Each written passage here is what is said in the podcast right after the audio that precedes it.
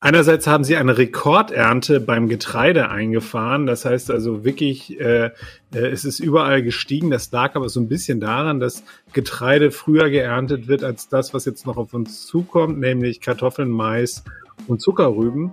Und äh, da war es so, dass sie nahezu optimale Bedingungen hatten, als sie ähm, die Saat in die Erde gebracht haben im vergangenen Jahr. Die Landwirte in Nordrhein-Westfalen haben Bilanz gezogen und auch wenn man meinen könnte, es ist alles schlecht in diesem Jahr, weil der Regen fehlt, weit gefehlt. Es gibt auch gute Nachrichten. Rheinische Post Aufwacher.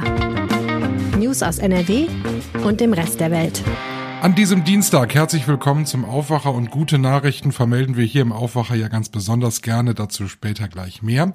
Wir sprechen außerdem über die modernste Polizeiwache in Nordrhein-Westfalen. Die steht in Duisburg und unser RP-Reporter Christian Schwertfeger war da und hat sich diese Polizeiwache angeguckt. Was die so besonders macht und wo man vielleicht auch an dieser Stelle ein bisschen neidisch auf die Polizisten sein kann, darüber später mehr. Doch zunächst zu den Kollegen von Antenne Düsseldorf mit den Nachrichten aus unserer Stadt. Hallo Michael, wir sprechen heute über weitere Folgen des niedrigen Rheinpegels. Dann ist die Cannabis-Legalisierungsdebatte heute Thema bei uns.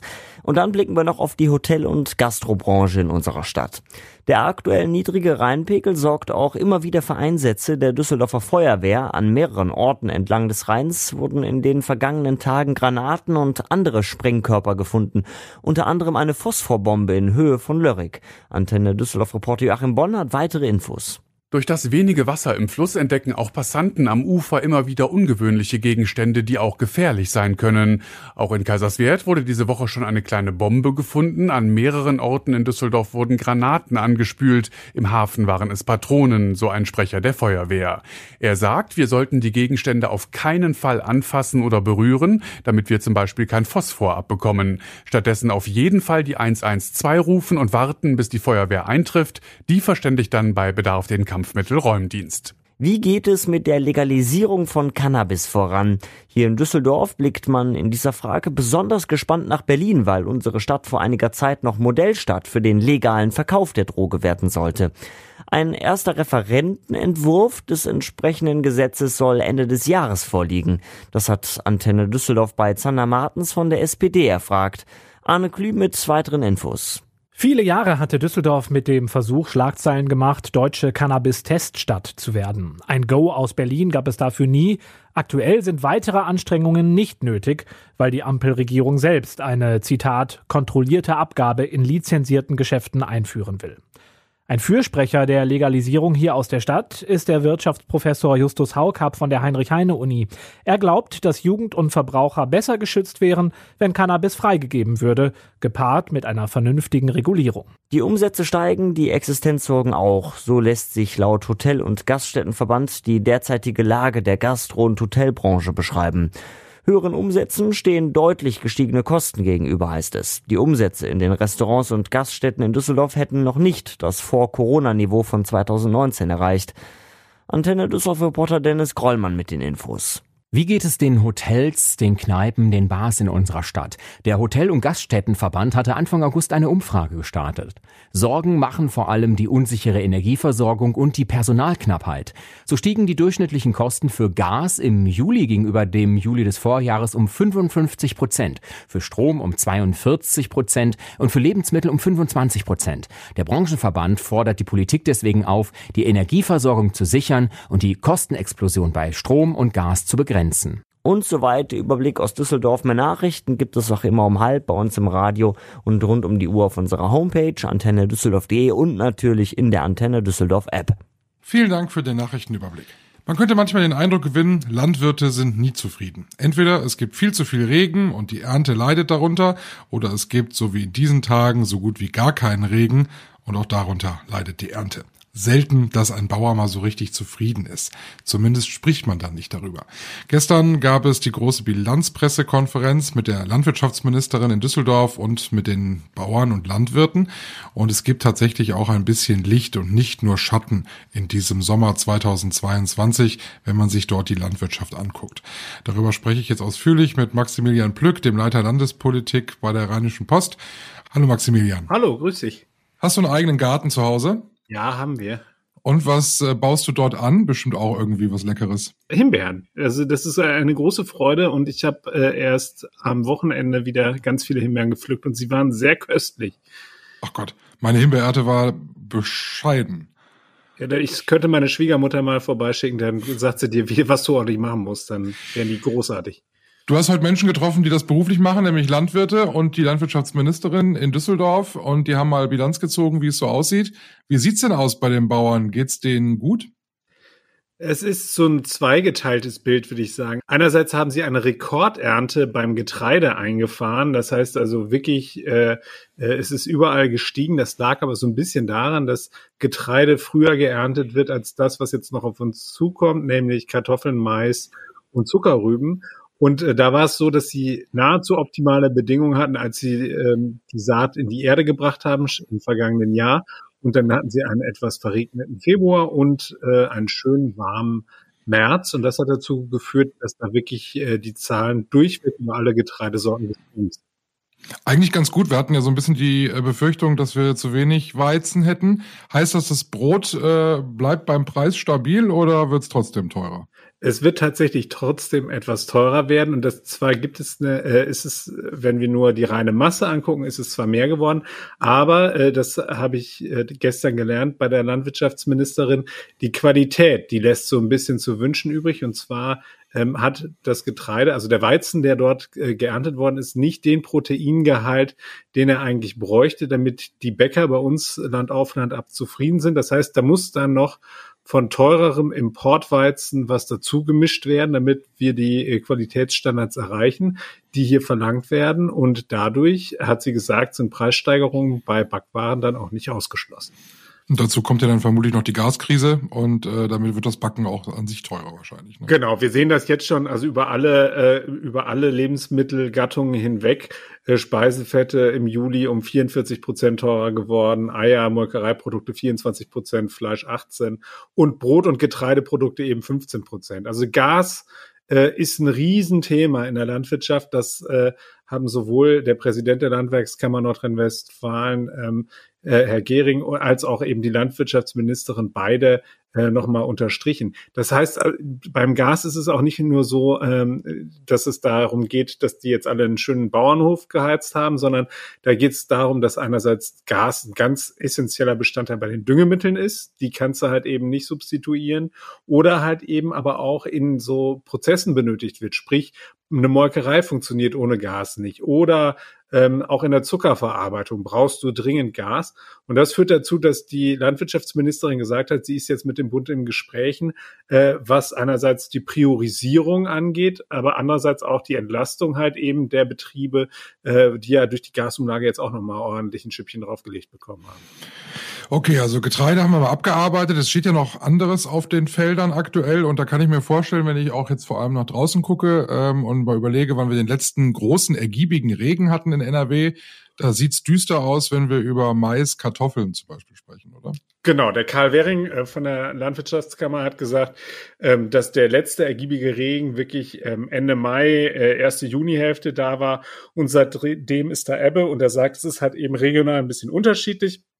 Das, du, du kannst jetzt sehen, wo die wirklich guten Böden liegen. Das ist da, wo eben auch noch so eine Lehmschicht drin ist, die das Wasser halt eben äh, daran hindert, sofort abzufließen. Ähm, das äh, hat man beispielsweise in der Soester Börde oder eben äh, in der Kölner Aachener Bucht.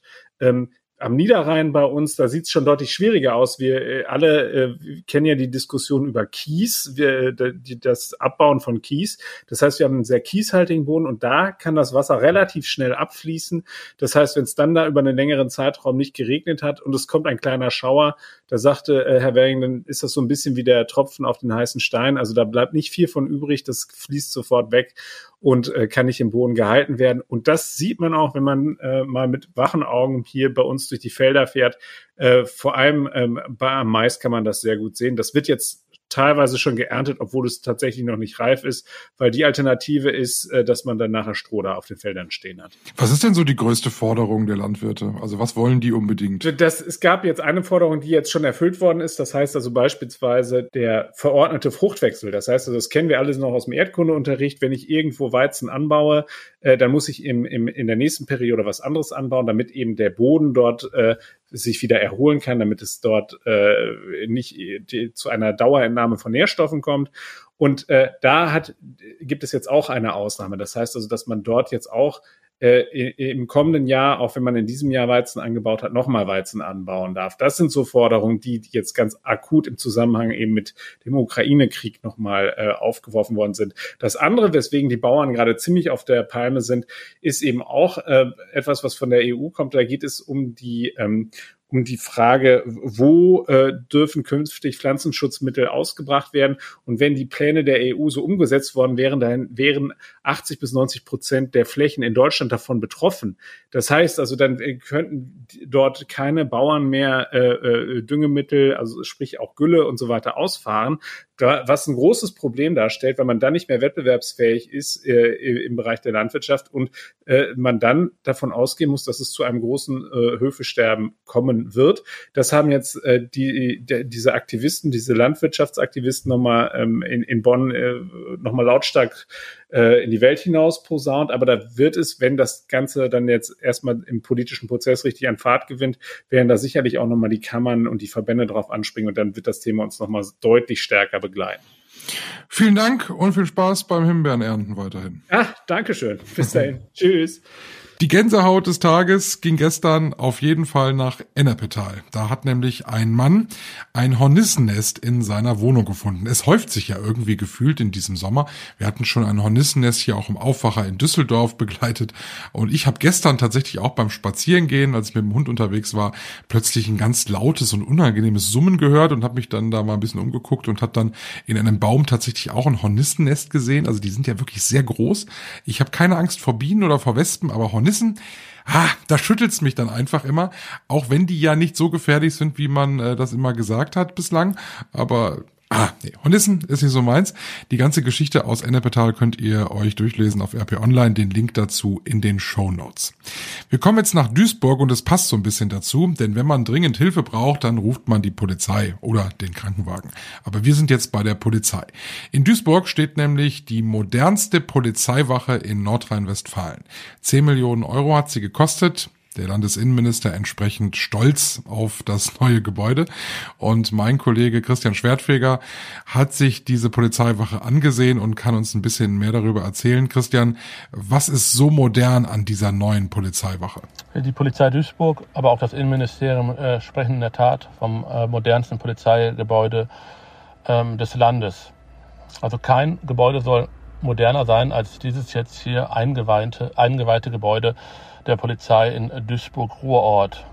Insbesondere natürlich äh, soll es modern sein, was die Technik, die ganze Ausstattung anbetrifft. Und in dem rund 10 Millionen Euro teuren Gebäude äh, sollen aber auch die Polizisten besser vor Angriffen geschützt werden, äh, zu denen es leider immer wieder kommt. Ähm, ähm, gerade in der Wache, im Wachenbereich am Eingang entstehen immer wieder auch für die Polizisten gefährliche Situationen. Und in diesem Polizeigebäude ist der Eingangsbereich so gestaltet mit einem äh, entsprechenden Tresen und auch einer Überwachungsanlage, äh, dass es dort nicht mehr zu solchen Übergriffen kommen kann. Ähm, aber auch äh, im Zuge jetzt äh, der Diskussion in den Klimawandel, äh, klimaneutrale äh, äh, Gebäude, ähm, nimmt, dieses, äh, nimmt diese Polizeiwache auch eine Vorreiterrolle innerhalb der Polizei ein. Und zwar wird dieses Gebäude mit einer sogenannten Betonkernaktivierung, also. Aha, das klingt, das klingt ziemlich spannend. Was ist das? Was, was versteckt sich dahinter? Genau, was das genau ist, kann ich leider jetzt auch nicht sagen. Jedenfalls dadurch äh, wird das Gebäude im Sommer äh, gekühlt und im Winter gewärmt. Ähm, und das funktioniert auch. Ich konnte mir eben kurz die Wache von innen mal anschauen und äh, dort war es äh, wirklich sehr angenehm kühl nicht kalt äh, und man fühlte sich wirklich wohl. Jetzt ist das nicht nur ein neues Gebäude, sondern man hat auch gleich noch ein paar Umstrukturierungen bei der Duisburger Polizei vorgenommen. Da sind also mehrere Kommissariate ja jetzt in dieser neuen Wache untergebracht. Und man hat zwei Wachen in Duisburg jetzt äh, zusammengefasst, die dort in diesem äh, neuen Gebäude sind, nämlich die Polizeiwache in Duisburg-Meiderich und die Polizeiwache von Duisburg-Homberg. Das war ja aber in Duisburg ein langes Diskussionsthema und da waren die Anwohner vor allem nicht so ganz glücklich mit, ne?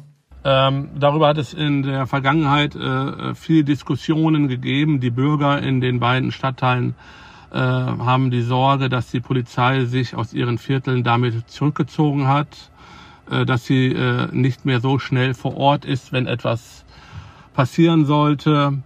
Das ist eine Sorge, äh, die sowohl der Innenminister als auch äh, die Polizei in äh, Duisburg kennt. Aber ähm, Sie sagen aber auch ganz klar, dass eine Sorge, ähm, die unbegründet ist. Jetzt hat diese neue Polizeiwache 10 Millionen Euro gekostet. Gibt es irgendwas, wo man sagen kann, das kann die Polizei jetzt besser als vorher? Was die Polizei jetzt durch diese äh, äh, Wache jetzt besser kann als vorher, ähm, das kann ich jetzt hier äh, schwierig, äh, nur sehr schlecht beurteilen. Allerdings ähm, kann man sagen, äh, dass dadurch mehr Personal auf der Straße ist. Also mehr Polizisten, äh, die im Notfall am Einsatzort sein können. Denn äh, eine Wache äh, muss auch betrieben werden. Das heißt, äh, in der Nacht müssen da immer Beamte sein und diese äh, Personen, also diese Polizisten, sind künftig halt auch auf der Straße. Und das kommt dann letztendlich dann auch wieder den Bürgern zugute, denn äh, je mehr Polizisten auf der Straße sind, äh, äh, desto schneller äh, können sie natürlich dann auch ähm, beim, im Bedarf einschreiten. Abschließend nochmal die Frage an dich. Du hast dir die Polizeiwache ja ansehen können. Ähm, wie kann ich mir das vorstellen? Wie sieht es da aus? Was ist so dein Eindruck? Wie ich anfangs schon sagte, es ist ein sehr zweckmäßiges äh, Bürogebäude von außen, äh, von innen aber auch.